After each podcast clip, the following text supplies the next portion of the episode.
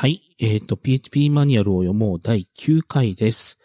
えっ、と、前回までで言語リファレンスの変数まで読み終わりました。で、今回は定数というところからになります。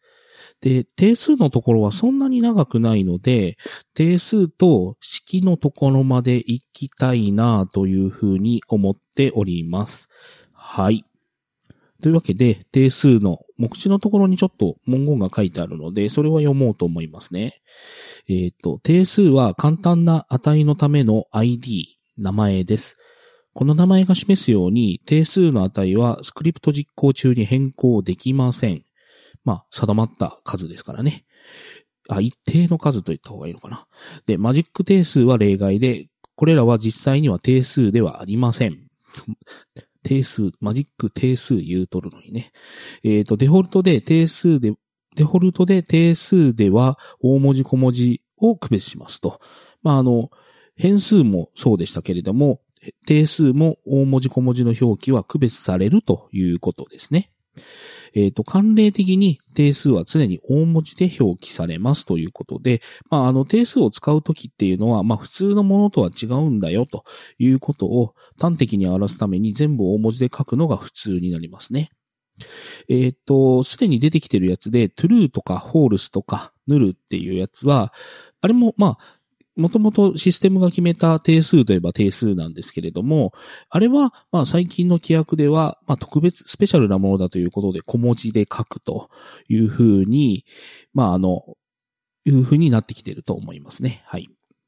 で、定数の名前は PHP のラベルと同じ規約、規則に従います。有効な定数の名前は、文字またはアンダースコアで始まり、任意の数の文字、数字、アンダースコアが後に続きます。正規表現で示すと次のようになりますということで、これあの、変数の宣言と同じですね。あ、変数の規約と。えっ、と、1文字目が文字またはアンダースコア。2文字目、2文字目以降が文字、数字、アンダースコアなので、これまたあの、アルファベットというふうに限定していないので、えっ、と、定数に日本語を使うということは OK ですね。まあ、そんなことする人いないと思いますけど。で、えっ、と、定数のための構文はこの後出てくるんですが、まあ、簡単な例、こんなことを説明しますよということを軽く例で書いてあるので、読みますと、define という関数で定義します。で、定義の仕方ですけれども、えっ、と、第一引数に定数の名前を文字列で指定して、2文字目にその値を書くということですね。なので、1個目は、風という定数を宣言したいので、風という文字列を第一引数に書いて、第二引数にその値、something というのを指定していると。で、2個目は、風2という、えっ、と、定数を作りたいので、風2という文字列を第一引数に渡して、えっ、と、その値として something else。で、3つ目は、風アンダーバーバーという名前の定数を使いたいので、風アンダーバーバーという文字列を第一引数に渡して、えっ、と、値としては something more というような感じで宣言をしています。で、ダメなパターンってやつなんですけど、えっ、と、に、FOO に、風という漢字のものを使いたいよとやっても、えっ、と、これも変数の時と同じように、1文字目は、えっ、と、文字またはアンダースコアしかダメなので、数字から始まるのはダメになります。なので、これはエラーになりますね。で、最後の例ですけど、有効だが避けるべきということで、アンダーバー、アンダーバー、風、アンダーバー、アンダーバーというやつなんですけど、えっ、と、将来的に PHP に定数の予約語が追加されたときに、スクリプトが動作しなくなる可能性がありますということで、えっ、と、アンダーバー、アンダーバーで始まる特別な意味を持つものっていうのはすでにまあ PHP にいくつかあるんですけれども、えっ、と、今はそうじゃなくても、これからそうなるかもしれないので、アンダーバー、アンダーバーで始まる、それっぽいやつは使わない方がいいよという、まあ、あの、防衛策というか、そういったものですね。注意、本節においての文字は、小文字の A から Z、大文字の A から Z、および127から255までの ASCII 文字を指しますということで、えっ、ー、と、まあ、定数の名前で出てくるのは、1文字目はアルファベットアンダースコアではなくて、文字またはアンダースコアという風になってますので、その文字という部分はこういう意味ですよということです。で、スーパーグローバルズと同様に定数のスコープはグローバルです。つまり、スコープによらず、スクリプトの中ではどこでも定数にアクセスできますと。えっ、ー、と、スコープの詳細については、マニュアルの変数のスコープをご覧くださいということで、えっ、ー、と、定数は定義されている行を過ぎれば、どこからでも参照可能になるということです。まあ、さすがに定義してないものは、まだ使えないので、それは、えっ、ー、と、まあ、何個か前の、えっ、と、文字列で説明したように、えっ、ー、と、ダブルコーテーションをつけていない文字じゃないかという疑いをされて、ただの空白として評価されちゃうので、気をつけてくださいということですね。はい。で、定数の構文ですけれども、続いて、えっ、ー、と、構文。 define 関数を使用することにより、定数を定義することが可能です。PHP5.3.0 以降では、クラス定義の外部で const キーワードを使って定数を定義することもできます。 define を使えば任意の式を使って定数を定義できますが、 const キーワードを使う場合には、次の段落で説明する制約があります。定数が一度定義されると変更または未定義とすることはできませんということですね。まあ、えっ、ー、と、定義を過ぎちゃうと同じ名前で、まあ、値変えてみたりとか、なかったことにはできないということですね。はい。まあ、あの、まあ、ここで言うべきことは、 define というのと const っていうのが途中から使えるようになったというくらいですかね。はい。えっ、ー、と、PHP5.6 より前のバージョンでは、 const キーワードで定数に指定できるのは、スカラーデータ、ブーリアン、インテジャー、あ、これダブルのままだ。フローとストリングのみです。PHP5.6 以降では定数をスカラー式として定義できるようになりましたが、また、アレイの定数も指定できるようになりました。5.6って最近ですね。えっ、ー、と、リソースの定数を指定することもできますが、予期せぬ結果を引き起こすことがあるので避けるべきですということですね。えっ、ー、と、定数、ああ、なるほど。はいはいはい。まあ、あの、 DB 接続の結果を定数にするみたいなやつはやめろって書いてあるのかな、これ。微妙にディスってる感じがしますね。あの、5.6以降スカラー式を定義できるようになりましたっていうのは、今までは define だろうが、 const だろうが、あの、えっと、何かの値、まあ、あの、π っていうので3.1415みたいなもう決まった値を設定、セットしとくしかなかったんですけど、例えば1時間の秒数っていうのを指定するのに、今までは3600という値をもう計算結果として入れてたんですが、5.6以降では 60×60 っていうのを入れとくと、えっ、ー、と、もう大丈夫になったと。もうそういう計算式入れれなかったんですね、今まで。はい。で、アレイも使えなかったんですけど、アレイも使えるようになりましたということですね。単に定数の名前を指定することにより、その値を得ることが可能です。変数とは異なり、その前にドルは不要です。まあ、逆にドルつけちゃうと変数扱いになりますね。定数の名前を動的に得る必要がある場合には、定数の値を読むために関数コンスタントを使用することも可能です。定義済みの定数の一覧を得るには getDefinedConstants という関数を使用してくださいということですね。注意、定数とグローバル変数は異なる名前空間にあります。まあ別物だってことですね。例えば true というのとドル true というのは別物だと違うものを意味しますということですね。まあドルつけるのとつけないとではこれ別物だという意味です。未定義の定数を使用した場合、ちょうどストリングとしてコールしたかのように、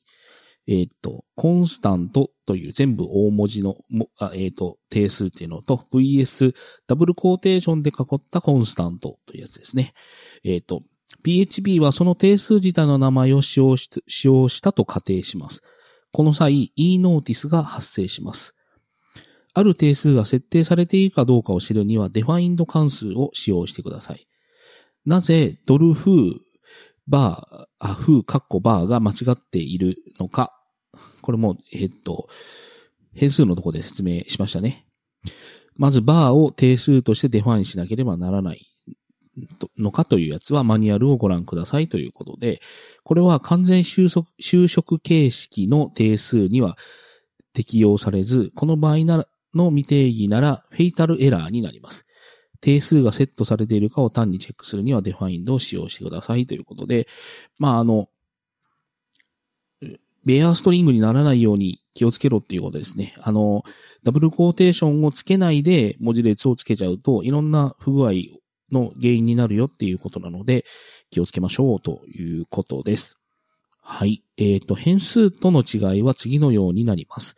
定数は前にドル記号を要しません。まあ、逆に言うとつけるなということですね。えっ、ー、と、PHP5.3 より前のバージョンでは、えっ、ー、と、定数を定義することができるのは define のみです。単に代入による定義はできません。定数は定義することができ、変数のスコープ規約に関係なく、あらゆる場所からアクセスできます。グローバルアクセス可能ということですね。定数は一度設定されると、再定義または未定義とすることはできません。値は変更不可ってことですね。えっ、ー、と、定数はスカラー値としてのみ評価可能です。PHP5.6 以降では、 const キーワードを用いて配列定数を定義できるようになりました。また、PHP7 以降では、 define を用いた配数、配列定数も定義できるようになりました。ななので、えっ、ー、と、7はもう PHP7 になっちゃえば、 const と define がもう同じだっていうことですね。できることが。配列を定数スカラー式としても使えます。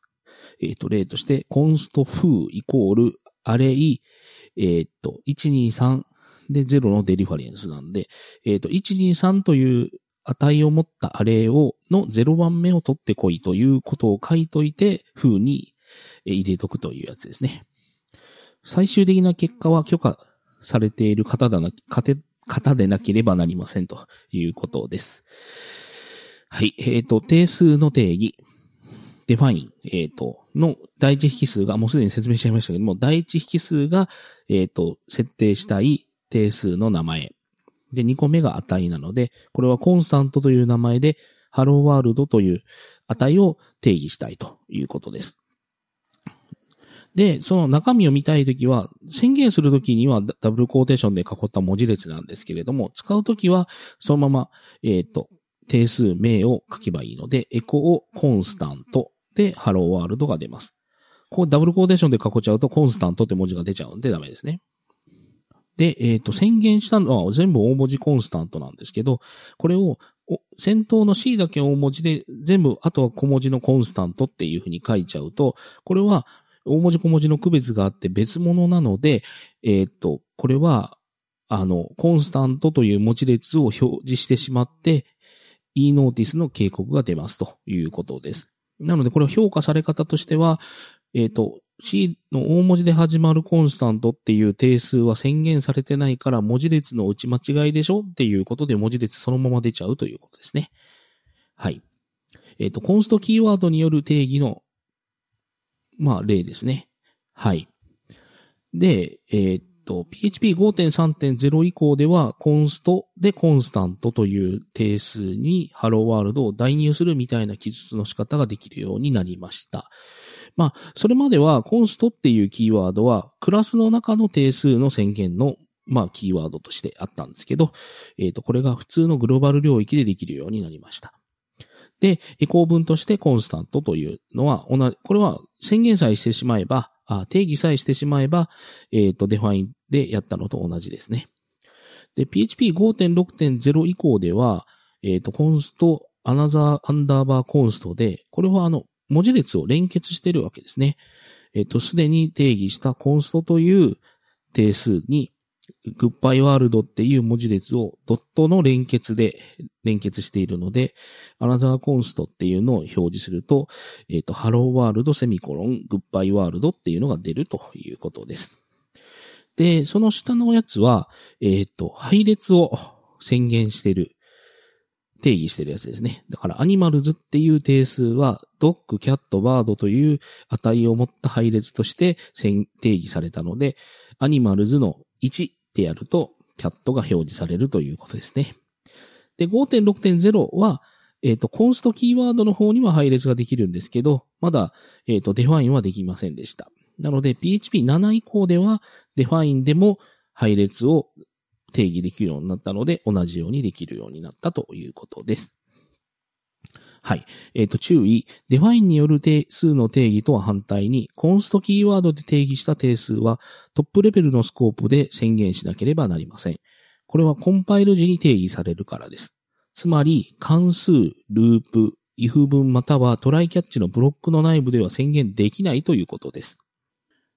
まあ、ローカルスコープ的なところで宣言はできないということですね。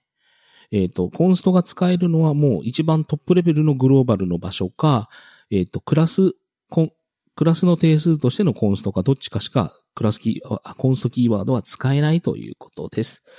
まあ、そっち側の方はオブジェクト定数っていうところで説明してるみたいなので、そこを参照してくださいということです。はい。自動的に定義される定数。えっ、ー、と、PHP には実行されるスクリプトで使用可能な多くの定義済み定数があります。しかし、これらの定数の多くは、様々な、様々の拡張モジュールにより、様々なだろうな。様々な拡張モジュールにより作成され、動的なロードやコンパイル時にの組み込みにより、これらの拡張モジュールが使用可能である場合のみ定義されますということで、まあ、あの、ウェブサーバー由来の定義済み定数であったりとか、このモジュールを使っているからこれが定義されてるみたいなものがあるので、環境によってどんな定数が定義済みなのかっていうのは変わってきますよということですね。はい。で、使われ方によって変化する自動的に定義される定数、マジカル定数、マジカルが9つあります。例えば、アンダーバーアンダーバーラインはスクリプト上において定義された行番号です。えっ、ー、と、ここ、訳されてないな。えっ、ー、と、マジカル定数はコンパイル時に評価、リゾルブだから評価されて、ランタイムに評価され、まあ、実行時に評価される通常の、えっ、ー、と、定数とは違います。まあ、逆の役かな役だとすると。通常の定数はランタイムで評価されるにもかかわらず、に比べて、えっ、ー、と、マジカル定数はコンパイル時に評価されますっていうことかな。はい。えっ、ー、と、特別定数は大文字小文字を区別しません。以下、内容は以下の通りですということですね。で、PHP のマジック定数、あ、もうさっきマジカルって言ってたじゃん。で、アンダーバーアンダーバーラインっていうのは、ファイル上の現在の行番号ということで、アンダーバーアンダーバー line、アンダーバーアンダーバーって書いたその場所を、の行数が取得できます。はい。なので、エコーアンダーバーアンダーバー line、アンダーバーアンダーバーっていうふうにやると、それ、その定数が書かれている行数、行番号が取れるということですね。で、アンダーバーアンダーバー file、アンダーバーアンダーバーっていうのは、ファイルのフルパスとファイル名、えっ、ー、と、シンボリックリンクを解決した後のもの、 real path ってやつですね。 in、include されるファイルの中で使用された場合、 include されるファイルの名前が返されますと。で、アンダーバーアンダーバー dir アンダーバーアンダーバーですね。さっきのやつがファイルでしたけど、これはディレクトリーですね。そのファイルの存在するディレクトリー。 include の中で使用すると、 include されるファイルの存在するディレクトリーを返します。つまりこれは dir ネームという関数の中にアンダーバーアンダーバーファイルを渡したのと同じ意味になります。ルートディレクトリーである場合を除き、ディレクトリー名の末尾にスラッシュはつきませんということですね。なので、なんかあの、エラーログとかを作る、まあ、出力したい場合に、それがどこで発生したか、どのディレクトリのどのファイルで、まあ、発生したかみたいなやつを、まあ、取得したい場合には、アンダーバーアンダーバー dir とか、アンダーバーアンダーバーファイルとかいうのを書くことがありますね。で、アンダーバーアンダーバー function、アンダーバーアンダーバーっていうのは、それを、まあ、関数なか、関数の中で、えっ、と、定義を、まあ、あの、使うと、その関数名が取得できるということです。で、アンダーバーアンダーバー class、アンダーバーアンダーバーっていうのは、えっ、ー、と、この定数を使っクラスメ、クラス内のメソッドで使うと、まあ、そのメソッドが、えっ、と、所属するというか、まあ、含まれているクラス名が取得できるということです。クラス名にはそのクラスが宣言されている名前空間も含みますと。まあ、例として、 foo バックスラッシュ bar。まあ、Windows の方には円マークに見えるやつですね。えっ、ー、と、PHP5.4 以降では、アンダーバーアンダーバークラスが trait でも使えることに注意しましょう。 trait のメソッド内でアンダーバーアンダーバークラスを使うと、その trait を use しているクラスの名前を返すということで、 trait 名が取れるわけじゃないということですね。で、 trait 名を取りたい場合は、アンダーバーアンダーバー trait アンダーバーアンダーバーというのを、えっ、ー、と、使いましょうということで、 trait 名が、まあ、これで取れるということです。えっ、ー、と、宣言された名前空間も含むということで、例として、 foo、バックスラッシュ bar ですね。これ trait 名が bar っていうことですね。で、アンダーバーアンダーバー method、アンダーバーアンダーバーっていうのは、その定数を使って、まあ、クラスのメソッド名の中、メソッド名でメソッドの中で使えば、そのメソッド名が取れると。で、アンダーバー、アンダーバー、ネームスペース、アンダーバー、アンダーバーっていうのは、これを定義さえしとけば、現在そのファイルがそん、まあ、えっ、ー、と、所属している名前空間が取れると。えっ、ー、と、クラスネームコロンコロンクラスというやつのクラスネームっていうのはこれはその時々のクラスの名前ですね。で、これは、例えばメンバークラスっていうのを宣言してた場合、メンバークラスの中でエコをメンバーコロンコロンクラスってやると、そのクラス名が取れると。だからアンダーバーアンダーバークラスの別の書き方みたいな感じになるわけですね。あ、まあでもこれは、えっ、ー、と、メンバーというクラスの中で、例えば、えっ、ー、と、アドレスクラスのクラス名を知りたい。まあ、そのアドレスだろうと思うんですけど、アドレスコロンコロンクラスってやるとアドレスっていうのが返ってくるということですね。get アンダーバークラス関数、get object vars クラス、あ、クラスじゃないや。get アンダーバークラス関数、get オブジェクトバーズ関数、ファイル exist 関数、ファイル、ファンクション exist 関数も参照してくださいということですね。まあ、それぞれクラス名を取ったり、えっ、ー、と、オブジェクト内の、えっ、ー、と、変、変数を取ったり、まあ、プロパティですね。ファイルの存在を確認したり、えっ、ー、と、関数の存在チェックをしたりする関数たちです。で、変更履歴ですけれども、これも古い方から読んでいった方がわかりやすいですからね。かね。えっ、ー、と、4.0.2、アンダーバーアンダーバーファイルに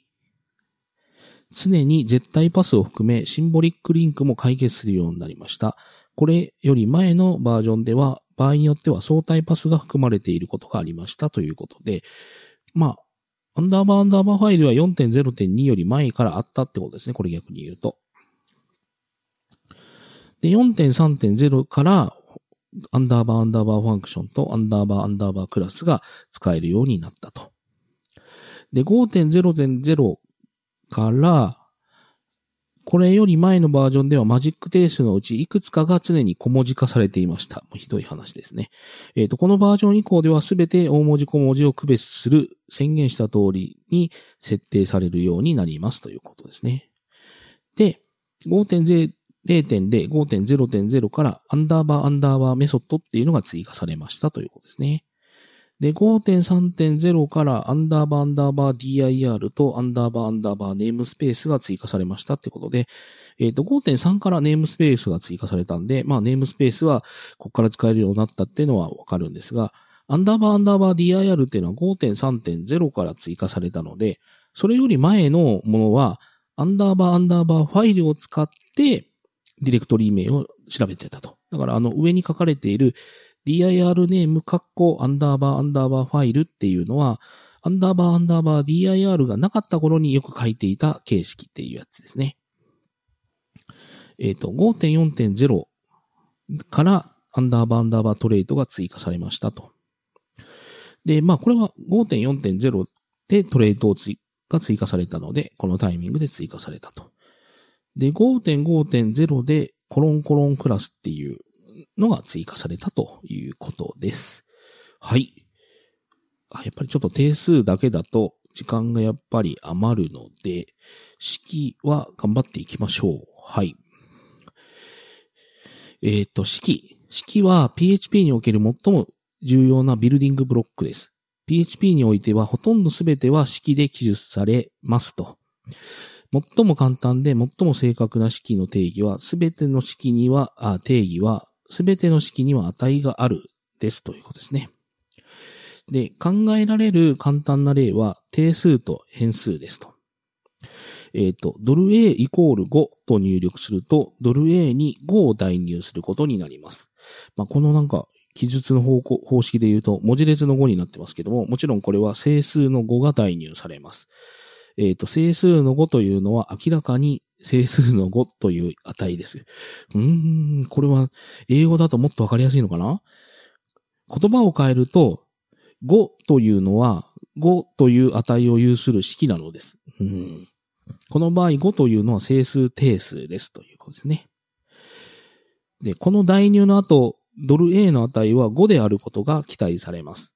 よって、ドル、ドル B イコールドル A と書いた場合には、ドル B には5が入るから、ドル B イコール5と書いたのと、同じような動作をすることが期待されますと。言い換えると、ドル A は5という値を持つ式なのですと。すべてが正しく動作する場合に何が起こるかを、このことが正確に表現していますということですね。えっ、と、すごいわかりづらい表現をしていますね。えっ、ー、と、式をもう少し複雑にしたのが関数です。例えば、次の関数を考えてみましょうということで、関数はまだまだ説明がされていませんが、もうこれはそういう例だと思って聞いてください。えっ、ー、と、風という名前の関数で5という値を返却するという例ですね。だから、風を呼び出せば必ず5が返ってきてしまう関数です。あなたが関数の概念に慣れていると仮定すると、仮定すんなや。えっ、ー、と、そうでない場合は関数に関する章を参照してくださいということで、関数の説明はあと2つ、セクションがあとですね。まあ3つか。で、c イコール風、カッコカッコという風に入力すると、c が5、c イコール5とカッコとと本質的に同じであると予想されたかもしれません。この予想は正しいですと。関数は、その返り値を値とする式なのです。風カッコカッコは5を返すので、式風カッコカッコはの値は5です。通常関数は決まった数を返すのではなく何かを計算しますと。何かを処理しますだよな。もちろん PHP の値は整数である必要はありませんし、多くの場合そうではありません。PHP は4種類のスカラー型、整数はインテジャーですね。不動小数点、フロート、文字列、ストリング、新日ブーリアンをサポートします。スカラーと、はい、スカラーとは配列とかと異なり、配列とは異なりだろうな。より小さな部分に分割できない値のことですということで、はい。えっ、ー、と、スカラーというのは、もうすでに説明したように、一つしか値が持てないものということですね。はい。で、PHP は2種類の複合型、まあ、スカラー、まあ、非スカラー型ということですか？であるオブジェクトと配列、まあ、配列とオブジェクトもサポートしますと。これらの型の値は変数に代入することができ、関数から返却値とすることができますということですね。はい。PHP は他の多くの言語が行うのと同じ方同じ手法で、さらに多くの式を使用可能です。PHP はほとんど全てが式であるという意味で、式指向の言語です。すでに取り扱ったドル A イコール5という例について考えてみましょう。この式には整数定数の5というものと5に更新されたドル A という値という2つの式が現れているということに容易に気づくでしょう。まあそんな深いところまで考えないですね。ドル A イコール5を見ても。しかし実際にはここには1つの値が含まれています。それは代入自体の値です。代入式はこれ自体代入値の代入値を評価します。この場合、その値は5になります。このことは、実際にはドル A イコール5は、それが何に、何をするかに関わらず、値5を有する式であることを意味します。つまり、ドル B イコール、カッコドル A イコール5カッコ閉じのように書くことは、ドル A イコール5、セミコロン、ドル B イコール5、セミコロンと書くのと同様なのです。セミコロンは文の終わりを示しますと。代入は右から左へ実行されるため、ドル B イコールドル A イコール5と書くことも可能ですということですね。えっ、ー、と、結局ドル A イコール5というもの自体が5という値を持つ式なんだというのは、どんな時に役に立つかというと、例えば、えっ、ー、と、そうですね。役に立つ。逆に役に立たない時のことを言いましょうか。えっ、ー、と、if 文の時に、if ドル A イコール5っていう風に書いてしまうと、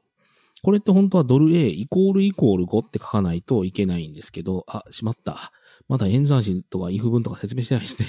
まあいいや。ちょっとそのまま押します。えっ、ー、と、if, if カッコドル A イコール5って書いちゃうと、本当は A と、A が5、5と等しいかを見たかったのに、A, A イコール5ってやっちゃうと、これは A イコール5の式は5と評価されるので、5は、整数の5は、えっ、と、ブーリアンで評価し直すと true になるんで、これは if 文通っちゃうんですね。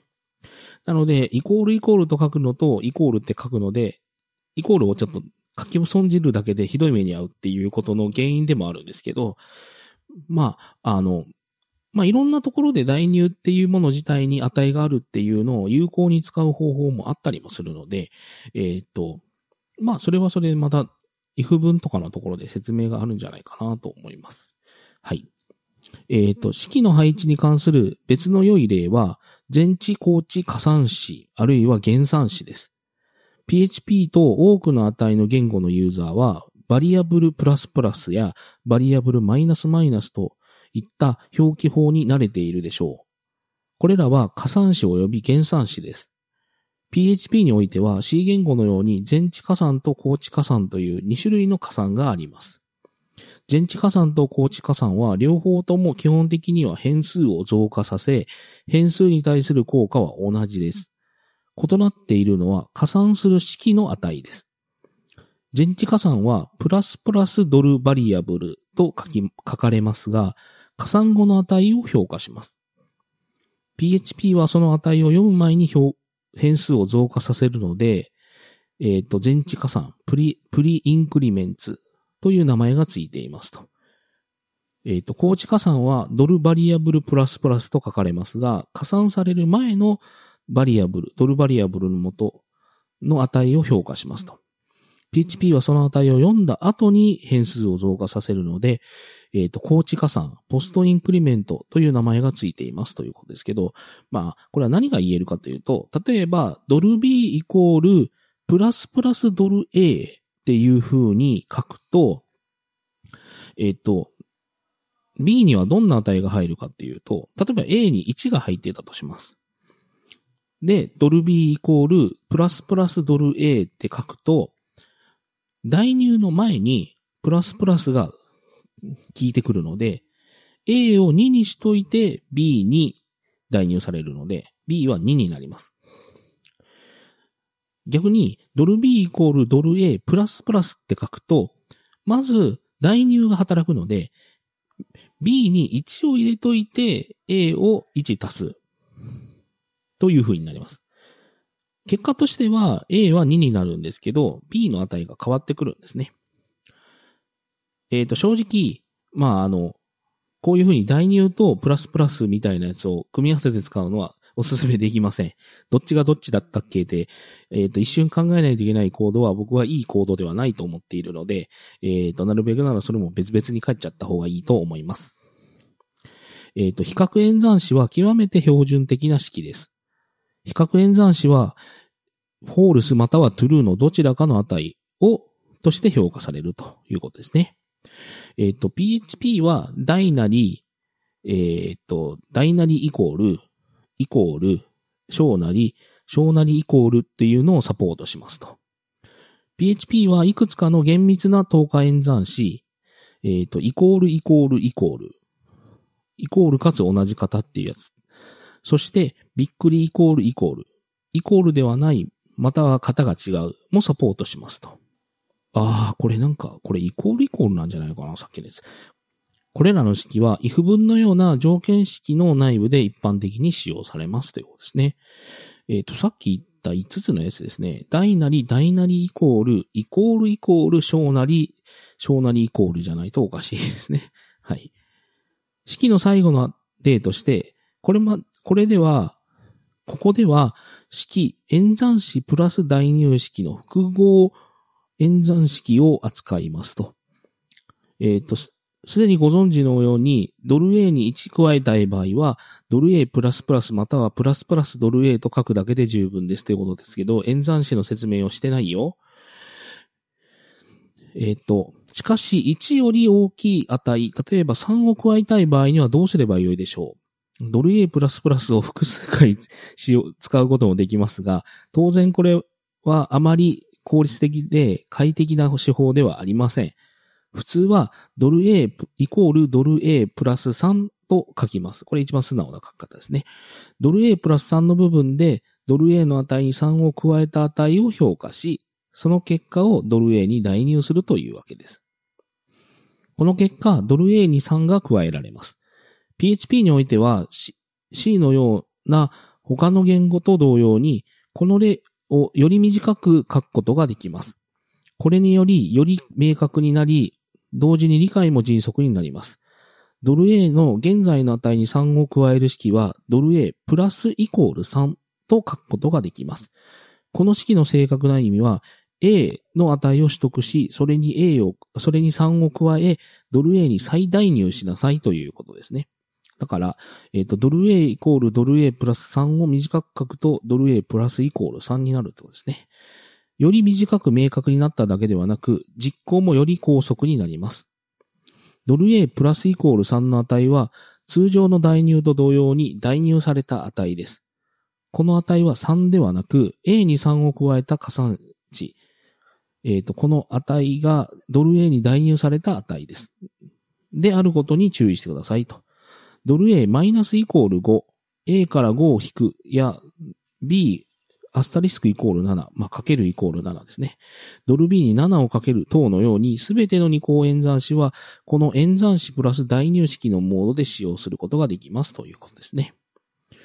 まあ、PHP にはこのプラスプラスもありますし、プラスイコールの形もあるんですけど、えっ、ー、と、他の言語ではこれが必ずしもあるとは限りません。えっ、ー、と、プラスイコールみたいな形がないものもありますし、プラスプラスがそもそもないっていうのもありますね。Ruby はプラスプラスなかった気がするんだけどな。はい。もう一種類、参考演算子。えっ、ー、と、トリ、トリナリーかな？オペレーターを用いた式がありますが、他の言語で見たことがない場合には理解できないかもしれません。もう、すごい表現をしますね。えっ、ー、と、また例がわかりにくいなえっ、ー、と、なん、えっ、ー、と、式1、はてな、式2、コロン、式3というやつになります。最初の部分の値が、まあ、はてなより前の部分が true の場合、えっ、ー、と、2番目の部分式が評価され、この条件文の結果となります。そうでなければ、3つ目の部分式が評価され、この文の値となりますということですね。はい。えっ、ー、と、結局、この if、あ、このドルファーストハッテナ、ドルセカンド、コロン、ドルサードっていうのは、普通に書くと、if、カッコ、ファーストであれば、セカンド、エルス、サードって書いたのを短く書いたらこうなるっていうことですね。で、この例は、全地及び加算、高知加算子と一般的な式を、の理解を助けてくれるでしょうということで、えー、っと、ひどい例のオンパレードだ。えっと、ドル B イコールドル A イコール5っていうのは、えー、っと、順番的には A に5を代入して、で、B にその結果である5を入れるっていうことなので、B も A も B も5になります。で、ドル C イコールドル A プラスプラスというのは、A を、値を C に代入しといて A を1個足します。なので、C は5、C に5を入れといて A を6にする。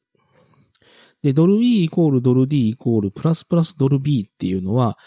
B に1足しといて、だから6にしといて D に入れて、さらにその結果を E に入れるんで、D も E も6ですね。はい。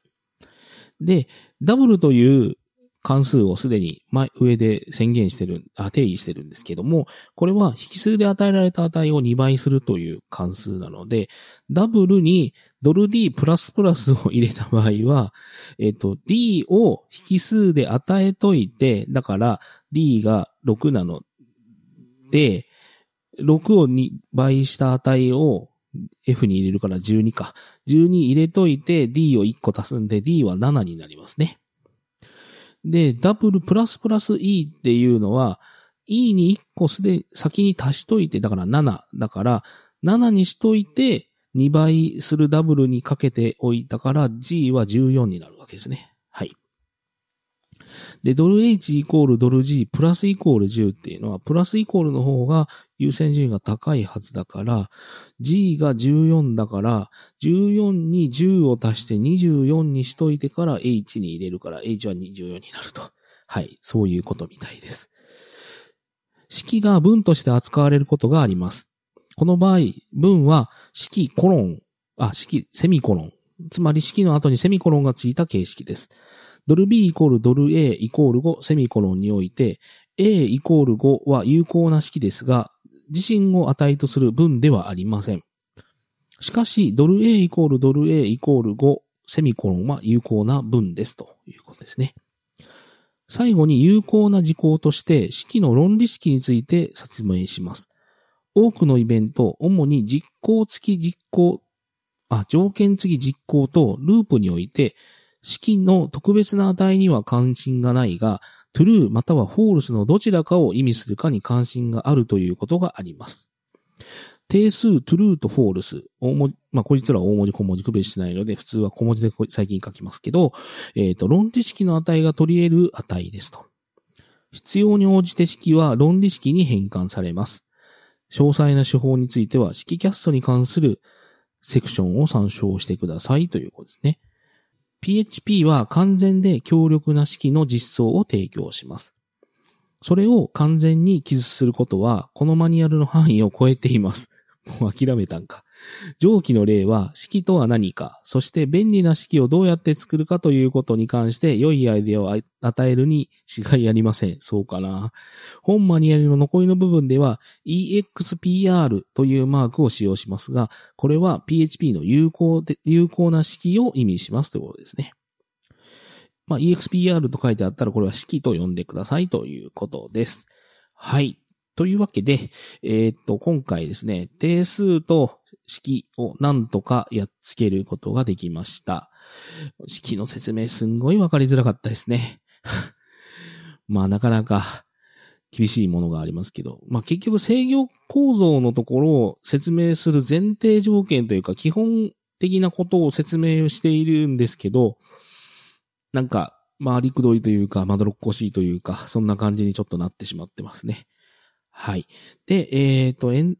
式まで終わったので、次回は演算子のところに入っていけるということですね。まあ、ここもちょっとなだらっと長いので、もしかしたら1回では終わらずに数回に分けるかもしれないですが、まあ、あの、演算子さえ乗り越えてしまえば、制御構造にようやく入れるので、早く制御構造に入りたいなというふうに思います。はい。えっ、ー、と、PHP マニュアルを読もう第9回はこのあたりで終わりたいと思います。えっ、ー、と、ここまでお聞きいただきありがとうございました。